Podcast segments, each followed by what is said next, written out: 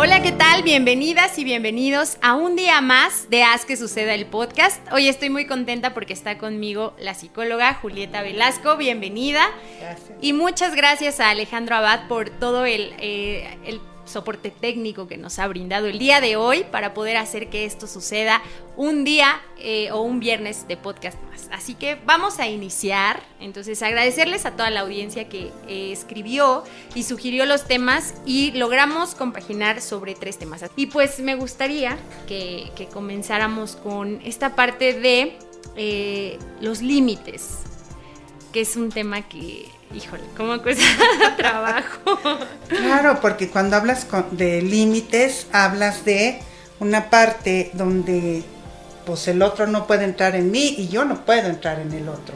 Eso es un límite, algo que me pone una barrera enfrente de decir hasta aquí. ¿Dónde son importantes los límites? Ujú, ¿Dónde son importantes los límites? Pues yo creo que en todas, exacto, yo creo que en todos lados, en cualquier relación. Exacto, exacto. Pero creo que sí se da un poquito más a veces, como por ejemplo en la- el- con los papás o con las personas que generamos una relación con mayor apego, ¿no? Porque, pues, ¿cómo le pones o cómo dices que no, ¿no? Yo me he topado con muchos comentarios o pláticas o así, donde dices, ¿cómo le digo que no? Fíjate que esta parte de decir que no es como un tema para muchas personas.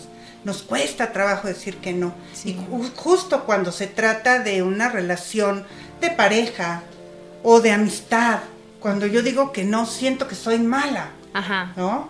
Entonces, pues no, no quiero que me vean que soy mala. Entonces a todo digo que sí. Ajá. Pero cuando digo que sí, ¿a qué me enfrento? Sí. ¿Cuáles son las consecuencias de decir siempre que sí? ¿En dónde me pongo yo como persona cuando siempre digo que sí? Ojo a todos, no podemos decir siempre que sí. Hay algo que se llama asertividad, Rocío, que ahora está como muy de moda. Sí. ¿Qué es la asertividad básicamente? Son los derechos que yo tengo a decir no quiero, a decir no, no me importa, No te quiero hablar, no quiero que me vuelvas a faltar respeto. No te quiero ni, incluso ni siquiera volver a verte. Sí. No quiero. Y esos son derechos básicos del ser humano.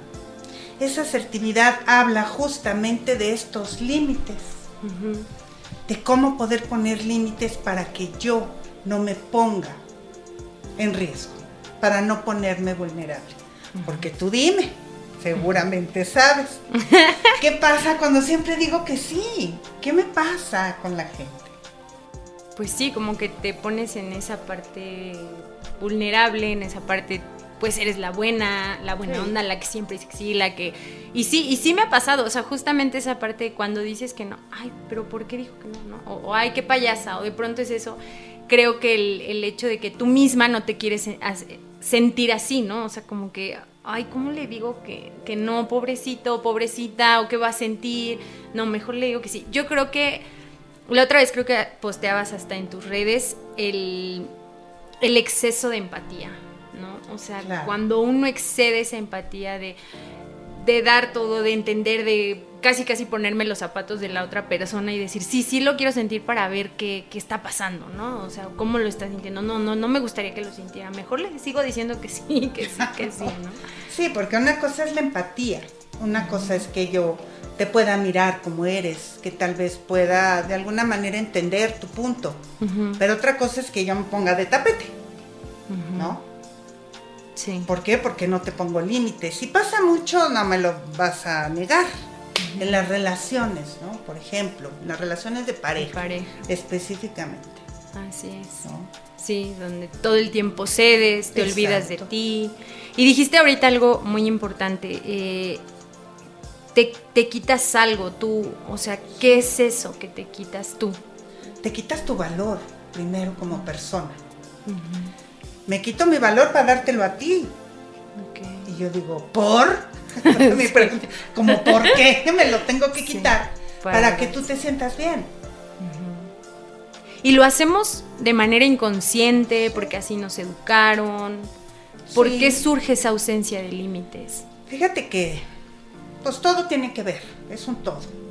Pero básicamente, pues, ¿qué aprendiste en casa? ¿Cómo te enseñaron en casa que había que ser? ¿Qué tanto tus papás fueron tan permisivos? ¿Qué tanto tus papás fueron, eh, cómo te diré, que te dejaban hacer lo que quieras o no? ¿O qué tanto fuiste tan cerrado que finalmente de pronto encontraste la libertad y vámonos, ¿no? O sea, es, ¿cómo fuiste educado? Eso es básico, ¿no? ¿Qué tantos límites te pusieron en casa? Y ahora, desafortunadamente, con esta historia de que los papás trabajan, las mamás trabajan, los hijos crecen un poquito solos, ¿no? Que creo que es un tema también interesante para otro podcast. ¿Qué pasa cuando yo como hijo crezco solito? Cuando yo volteo y no está ni papá ni, mamá, me encuentro solo. Entonces, ¿cómo sé cuál es mi límite? ¿Cómo sé hasta dónde? ¿Cómo sé lo que es bueno y lo que es malo para mí? Como jóvenes, ¿qué es bueno para ti? ¿Es bueno que te vayas a una fiesta? Pues a lo mejor sí, pero que te pongas hasta atrás, que bebas de más o que te metas cosas que no, pues a lo mejor ya no está tan bueno, ¿no? Es hasta dónde es el límite. Yo creo que todo lo podemos hacer, todo en la vida. Puedo llevar una buena relación con límites claros sin que tú me faltes al respeto y sin que yo te lo falte a ti. Eso es llevar un equilibrio. Los límites lo que logran es estar en un equilibrio con la otra persona. Para eso sirven y los papás a veces pensamos, ¿cómo le digo que no a mi hijo? Es que me está pidiendo el celular nuevo carísimo de París. ¿Cómo le digo que no si no estoy con él, si no lo veo, si no lo si no estoy mucho tiempo con él, pues se lo tengo que comprarlo, tengo que compensar mis ausencias con un regalo. Claro. entonces voy y le compro el celular más caro. Y entonces el niño crece pensando que él merece todo, que él no tiene límites, que no necesita hacer nada para obtener una satisfacción, obtener un premio, obtener algo. Y de ahí se desprende mucho esta historia de los límites. Ay, qué complejos, la verdad. Es muy sí, y, también viene esa parte de, los papás, ¿no? Por ejemplo, hacían también un comentario o, una propuesta como de tema, pero considero que se puede asociar al de hoy, que con esto de los límites, que es cómo tomo decisiones sin que otras personas interfieran en esas decisiones, ¿no? En esa, en esa toma de decisiones a veces se hace compleja porque yo no sé o, alguien más ya se inmiscuyó, ¿no? Y alguien más ya opinó, ya dijo, y entonces yo cómo pongo ese límite para que pues yo pueda tomar mis propias decisiones y otros no se involucren. Pues mira, yo empezaría por decirte, depende de la edad que tengas. Ajá. Porque a lo mejor si eres muy joven, no sé, 14, 15 años, pues aunque quieras decidir, pues va a impactar en tu familia. Y entonces tal vez papá y mamá digan, no, o sea, no puedo tomar una decisión sin, sin, inmiscuir a terceras personas, por ejemplo. Pero si estás hablando de alguien más adulto, de alguien más grande, ¿cómo puedo tomar decisiones sin que nadie intervenga? Callándome. Calladita te ves bien bonita. Calladita te ves preciosa. Entonces, ¿qué hagas? Pues no platiquen tus ideas, tus cosas. Tengo un paciente que me decía, es que yo quería hacer un negocio hace mucho tiempo. Y entonces mi papá me dijo, sí, vas a hacer negocio. Y yo se lo platiqué a varios amigos. Y entonces mis amigos hicieron el negocio. Entonces, no quiero que, se involucre alguien más. Entonces, a lo mejor lo primero que tendría que hacer es, me guardo. Y la segunda cosa sería saber si esas decisiones que yo voy a tomar tienen que ver con el otro. Ah, o sea, si va a impactar en Exacto, si va a impactar en otra persona. ¿Por qué? Pues porque hay algo que se llama libertad. Y mi libertad termina donde comienza la tuya. Entonces, si yo voy a tomar una decisión que te impacta a ti, pues tengo que preguntarte a ti. Tengo que mirarte a ti para poder elegir, para poder decidir. Si no le impacta a nadie, vámonos, ¿no? Sí, claro. Pero si le impacta a alguien más, tengo que reconocer y que mirar esta palabra, que a mí me encanta, que se llama libertad. Sí. ¿Y con qué va junto la libertad, Ro? ¿Qué es lo que necesita llevar la libertad para que esto pueda realmente ser algo bueno para ti? La responsabilidad. La responsabilidad. Esa es otra palabra Sí. muy linda. Viene de responsabilidad. La habilidad de responder en ciertos casos. Puedo tener toda la libertad, pero si no tengo responsabilidad, se acabó.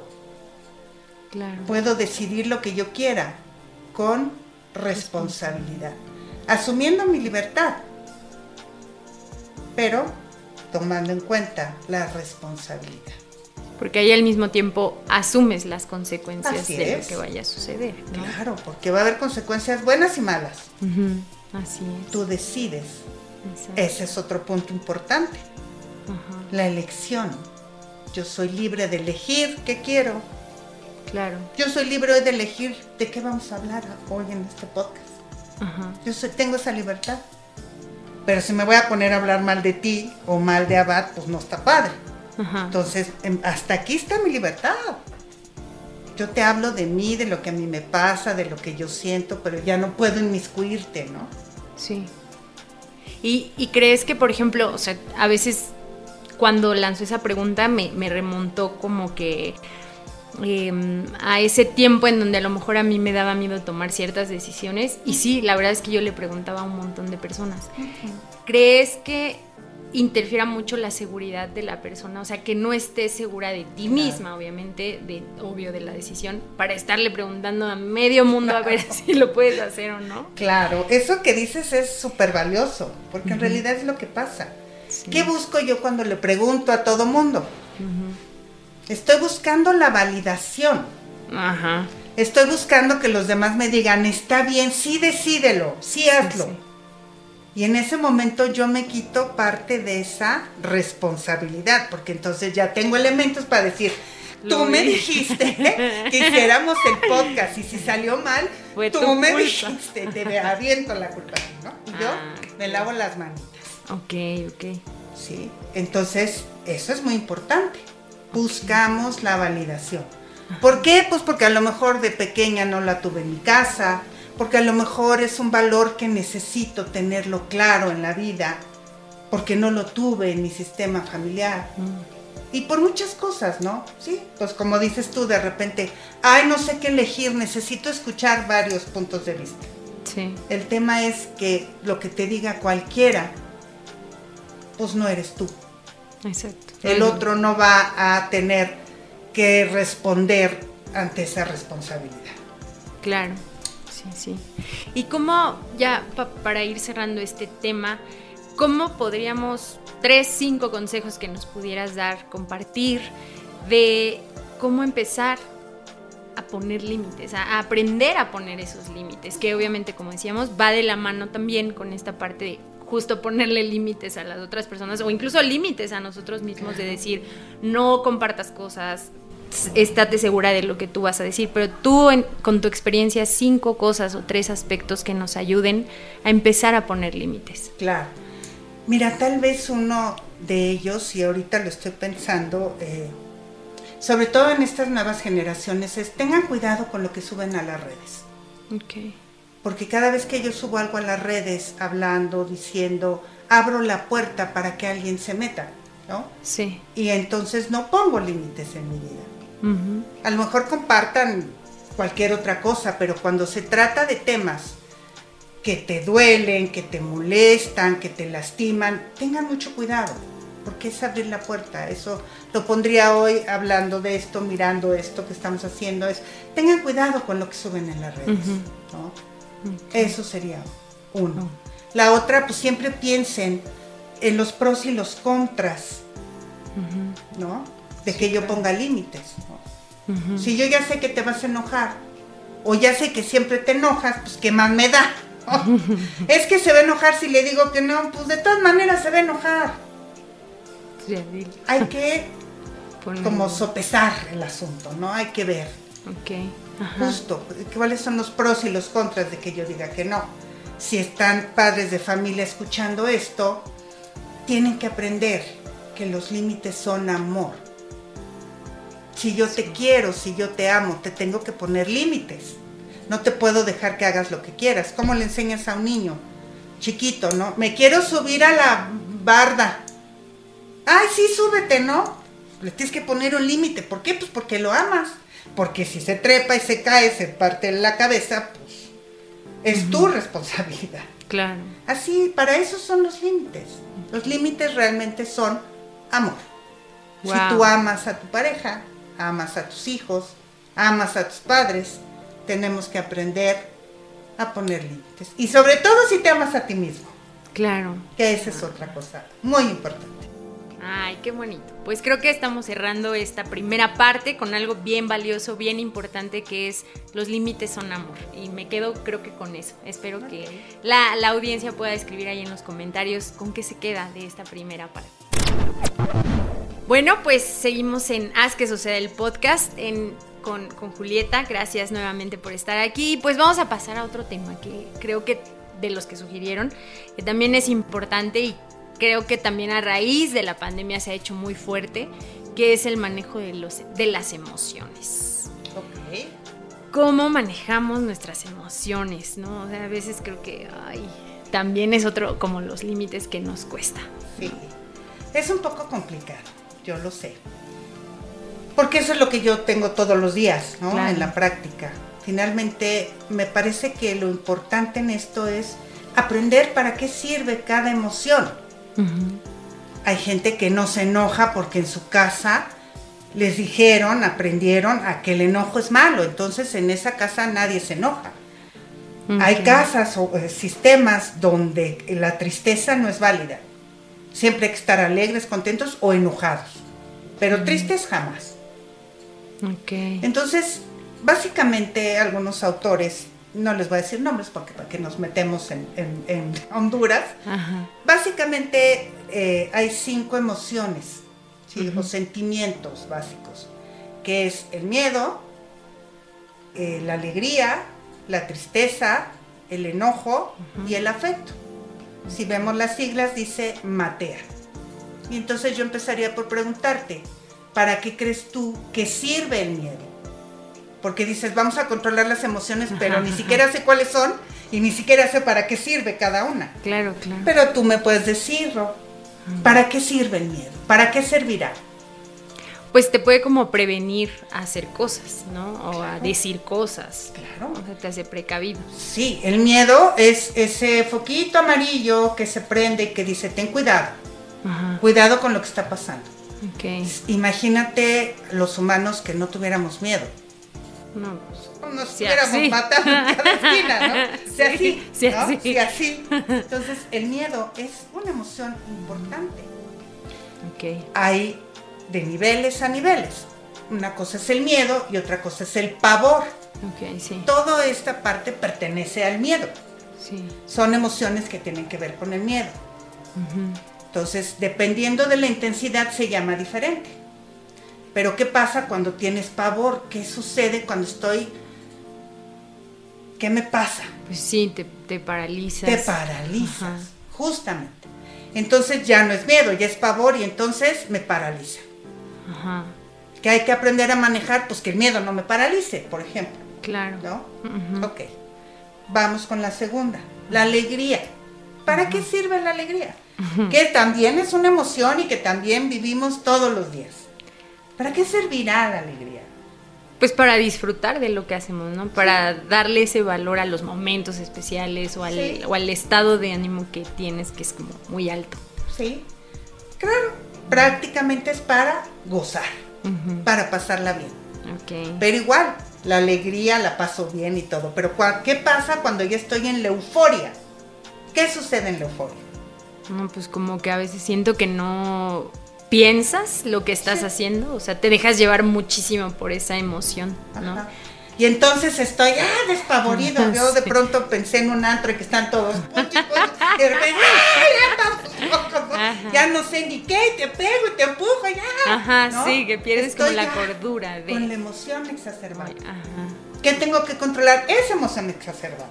No la alegría, no el gozar. Ok. ¿Ok? Ok.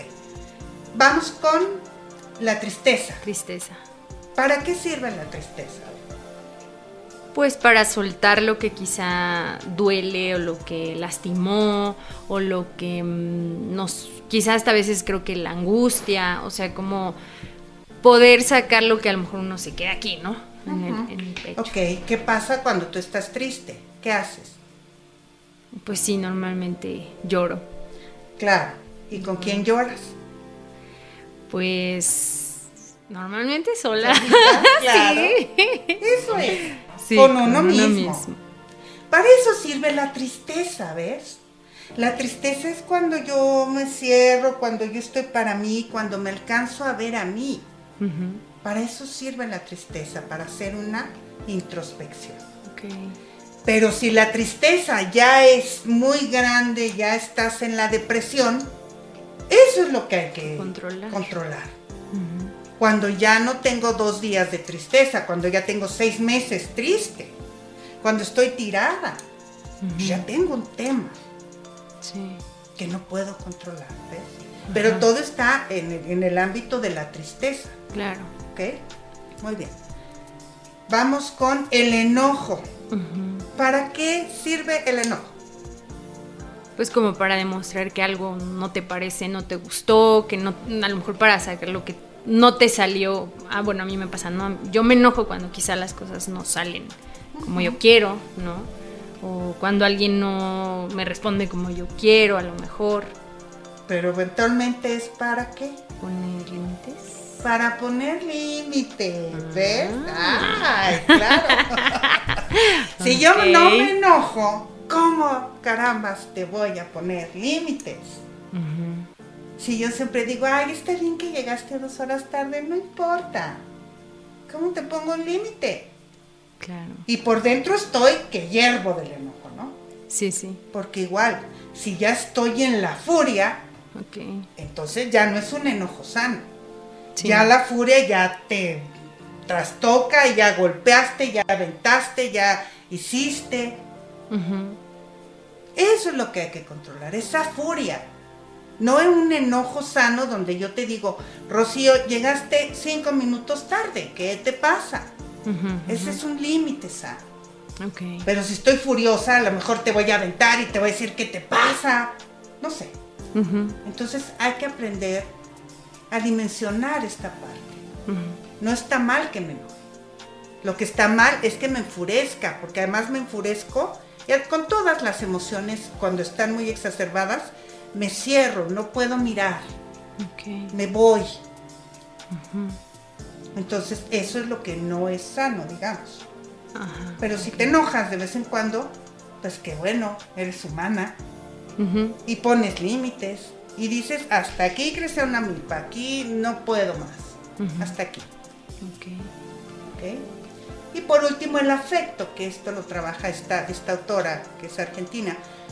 El afecto también como una emoción, como un sentimiento. ¿Para qué sirve el afecto? Pues para expresar lo que uno siente, ¿no? Exacto. Para expresar, para estar, para que me contengan, para contener.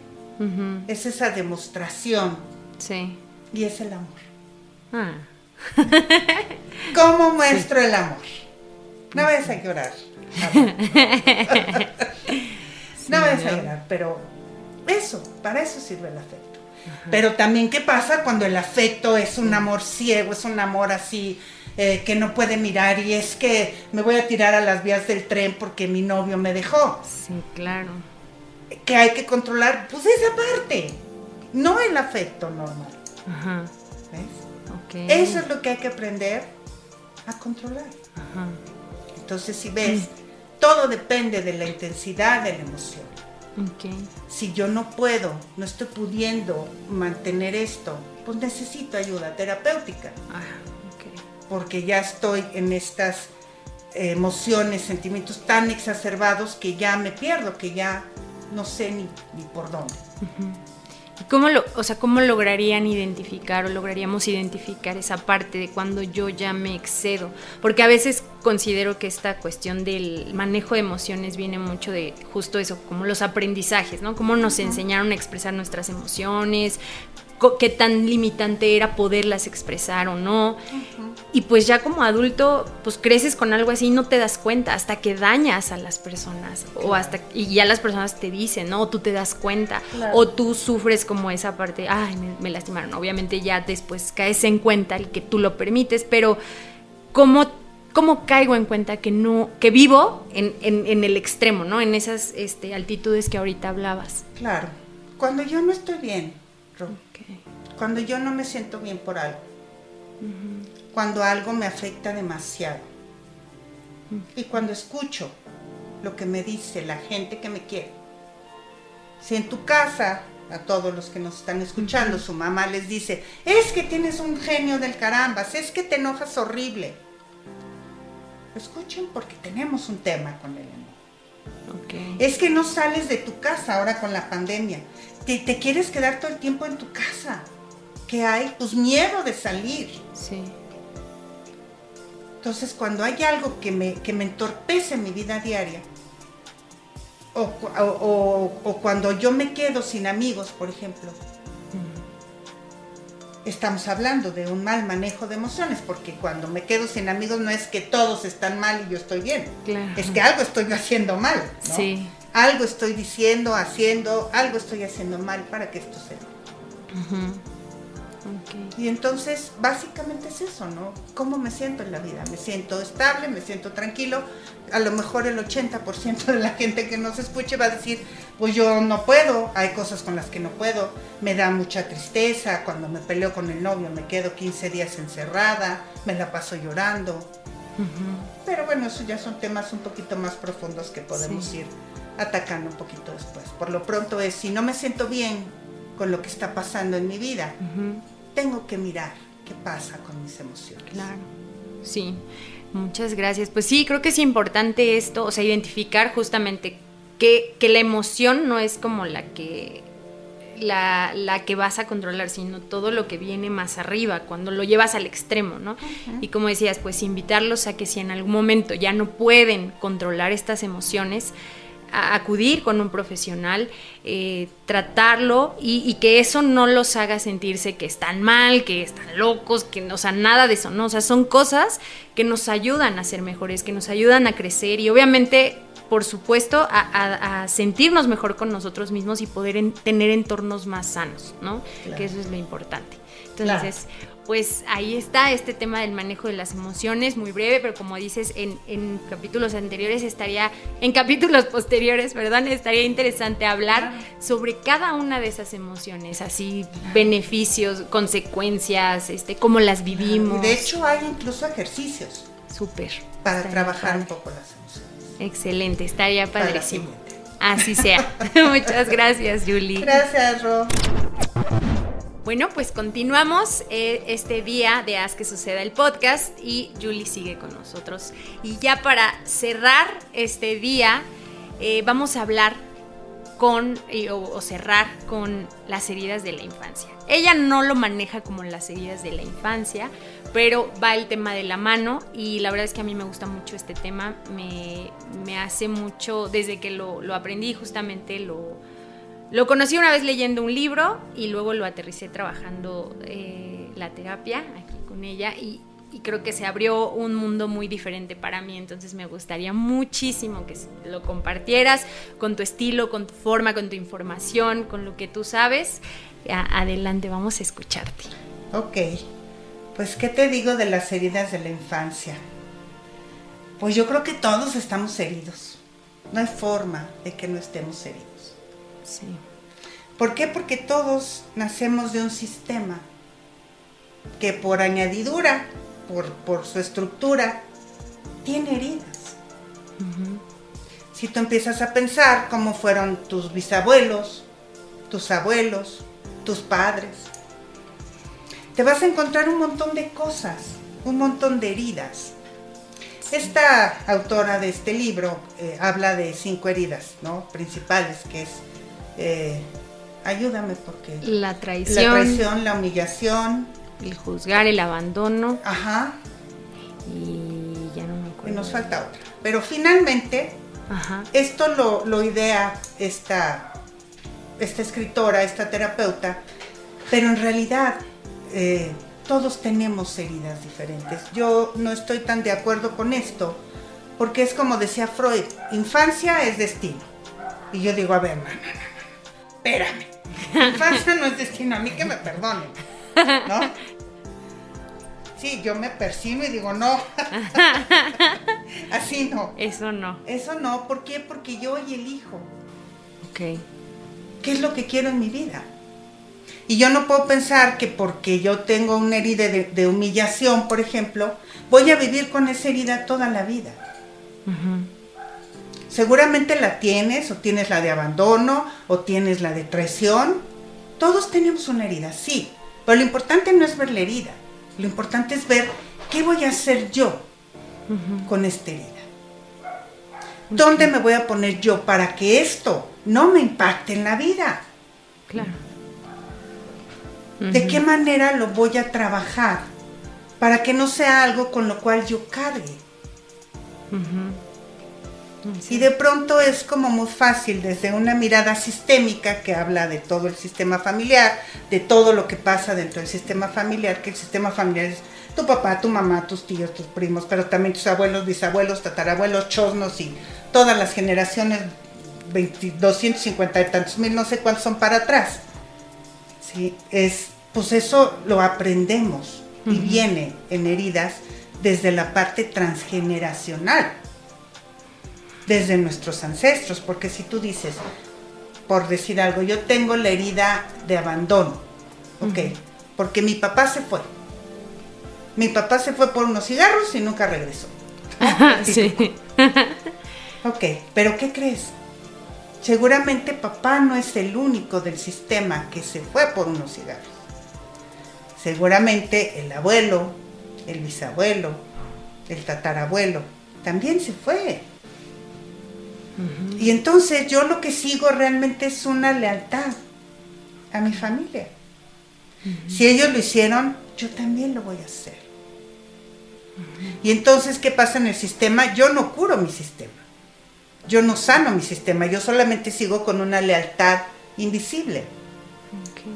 Que invisible es porque no me doy cuenta. ¿Y por qué no nos damos cuenta?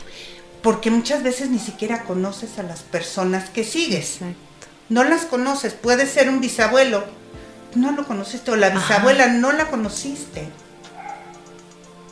Pero si hurgamos un poquito en nuestra historia, vas a decir, ay, claro, hay ejercicios, hay constelaciones, hay ejercicios muy claros, donde tú puedes ver, claro, yo vengo siguiendo a la abuela, ¿no? Porque a la abuela la abandonaron y la dejaron, y entonces yo voy a mostrar los síntomas de ese abandono. Y voy a seguir con esa lealtad, porque si la abuela sufrió, yo voy a Yo también voy a sufrir, ¿ves? Porque no te das el chance de decir no sufro. ¿Qué pasó? Qué miedo. sí, porque sí, exactamente. O sea, cuando haces consciente todo eso, cuando. Bueno, y es que a veces yo creo que nunca te. Bueno, a mí nunca me pasó por la mente empezar a indagar sobre mi familia y, me impactó mucho una vez que, que Julie me comentó y me dijo, es que quizá son secretos, ¿no? Son cosas que no se dicen, que no se hablan y que pues obviamente tú, tú no indagas, no preguntas, ¿no? Ves la foto y dices, ah, pues sí, la abuelita y a lo mejor te cuentan solo lo bonito. ¿no? Pero cuando empiezas a escuchar, yo voy a balconear aquí a mi familia, pero... Ok. Eh, justamente cuando empiezo a trabajar eso, consideré importante pues empezar a platicarlo. Y un día así de la nada empecé a platicar con mi mamá y me enteré que mi tatarabuelita, o sea, la habían, le habían sido infiel, pero ella no, pues bueno, en ese entonces pues no se podía separar, ¿no? O sea, no podía separarse, pero ella fue bien cabrona y dijo, te vas a quedar, pero se le, fue a, dar su guamisa a la amante y a la y a, a, mi tatarabuelo, ¿no? Y, y le dijo, sí, pero bajo mis reglas. O sea, así como que ella sacó la, la, fuerza, la casta y le dijo, me tengo que quedar, me voy a aguantar, pero ahora va a ser como yo quiero. Y yo eso no lo sabía y dije, ¡Eh! o sea, y hay cosas de pronto que ya las traigo a mi vida y que digo, ay, o sea, de, de pronto resuena, ¿no? Pero también te preguntas, ¿por qué, por ejemplo, mi abuelita no hizo lo mismo, ¿no? O sea... Porque el sistema elige a alguien. No todo mundo va a repetir la misma historia. Imagínate qué relajo. Ajá. Regularmente el sistema elige a alguien. Okay. Al más débil regularmente. Okay. O al que necesita como cargar esta parte para, romper. Y no va a tener que ser igual, o sea, no, lo vives igual. No, porque no. Realmente ese sería el tema. Si ves, yo no diría heridas de la infancia, yo diría diría heridas de todo mi clan de transgeneracional, herida de, la vida no solo mía, de toda mi familia, de mi clan familiar. Sí, porque cuando te das cuenta que la herida de esa infancia volteas a ver y, y cuando Julie dice, voltea a ver, pero voltea a ver a tu mamá siendo niña, ¿no? Y vas hacia atrás, pero no solamente te quedas tú con tu niña, sino vas hacia atrás, o sea, todas tus generaciones, todas las, por ejemplo, en este caso, todas las mujeres de tus generaciones. Sí. Ok. Y eso es impresionante cuando veo de todas estas heridas que habla esta persona, esta señora. Pues hay otras tantas, ¿no? Sí. Pero son las heridas del clan. Son heridas que yo repito. ¿Y cuál es el objetivo de repetir esas heridas, de, volverlas a vivir? Es para. Sé la oveja negra de la familia. Hazlo diferente. Hazlo diferente, justo. Ya no te metas a hacer el mismo tema porque no vas a llegar a ningún lado. Hazlo diferente. Esa es la consigna. ¿Y cómo te das cuenta que eres la oveja negra? Híjole, eso está un poco complicado, pero te diría lo mismo que te platiqué hace un rato. Cuando cosas en mi vida no se acomodan. Cuando pierdo todo, por ejemplo. Muchas veces en una familia, em, por ejemplo, el bisabuelo perdió la hacienda, perdió los caballos, perdió todo, su rancho, era a lo mejor alguien con dinero y lo perdió. Y entonces alguien de una siguiente o, de la siguiente este, generación. va a perder también todo. Y entonces hay gente que de repente te dice, es que yo no me dura el dinero, yo tengo dinero, gano bien y no se queda conmigo el dinero, se va. Esa es una lealtad con el abuelo. Ok. Entonces, esto se va a repetir en muchísimas cosas. Yo te diría en casi todos los aspectos de la vida. Wow. Casi todos. O sea, no nos podemos zafar. O sea, tendríamos que sanar todos los aspectos de nuestra pues, vida. a lo mejor no, porque solamente va a haber ciertas cosas que te impiden crecer como adulto, ¿no? Sanamente, que te impiden ser feliz. Ahí es donde también ah. tenemos que checar esas lealtades. Algo está pasando porque no estoy feliz en la vida. Tengo una lealtad con alguien porque mi marido me pega, ¿no? Me golpea, yo tengo una paciente que dice, pues es que vivía yo con mi novio, pero pues es que no sé si perdonarlo o no. Es que me golpeó, pero no, hasta eso no fue mucho, nada más me lastimó acá las vértebras y no sé qué, yo así de, wow. Pero no me quiero salir. Ahí hay una lealtad con alguien del sistema. Sí. Entonces, pues eso habrá que tratarlo también en una psicoterapia. Y por ejemplo, eso que hablabas de las constelaciones, que creo que es ahorita algo que ha estado sonando y que podríamos ponerles un poquito de este como de introducción para que se piquen. ¿De qué va esto de las constelaciones? Justamente es eso, las constelaciones familiares que hace el señor, el maestro Bergelinger, que incluso no tiene mucho que murió, creo que hace como dos años. Él hizo muchos estudios, muchas cosas, y entonces hace esto que se llaman, realmente no se llaman constelaciones, constelaciones se llaman configuraciones sistémicas. ¿Esto qué quiere decir? Que cada uno del sistema tiene que ocupar su lugar. Que también de eso ya hablaremos en otro, en otro momento. ¿Qué lugar ocupo en mi sistema familiar? Estoy ocupando, yo soy la tercera hija y a veces me pongo como la mamá. Mm. ¿Te han contado? sí, o, soy este, o soy la mamá y me pongo como hija. O como la hermana de mi pareja. Es decir, cuando yo no ocupo mi lugar, el orden, es muy importante en esta historia de las constelaciones. Y entonces si yo no ocupo mi lugar de hija, por ejemplo, no voy a poderme poner en un buen lugar como mamá. Claro. Entonces cada quien tenemos un lugar perfecto en la vida. Y también cuando no estoy bien acomodado, entonces también estoy cargando una lealtad de alguien de mi clan. Ah. También puede ser que tenga esta parte. Estoy haciéndolo por alguien de ese plan, de ese clan. Porque también Bergelinger habla de los excluidos. En todas las familias hay el borracho, el mujeriego, el, el que se mete hasta el polvo de las cortinas, ¿no? El todo, ¿no? En todas las familias hay. O el niño que tiene problemas, el Down, por ejemplo, que antes hasta los escondían en las familias. Sí, sí, sí. Todo eso, estas personas a las cuales no se les da un lugar, se les llama excluidos.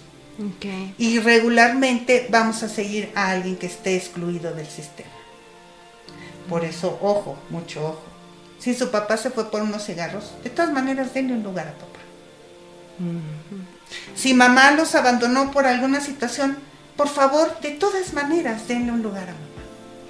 Papá y mamá nos dan la vida, que es lo más valioso que tenemos. Así es. Entonces, te los dejo porque en algún momento seguiremos hablando de esto. Seguro que Los dejo un poquito. Entonces, si ves estas heridas de la infancia, pues yo te diría, pues sí, están de moda, eh, hay un libro de eso, pero son heridas del clan, heridas del sistema. ¿Qué tengo que hacer? Darme caso, reconocerlas, ¿no? Mirar y solucionar con mis ancestros, solucionar atrás, darles un lugar en mi vida y en mi corazón. Y sobre todo honrarlos. Y estamos hablando de una técnica que es de reconciliación. Puro amor. Como debe ser. Como debe ser.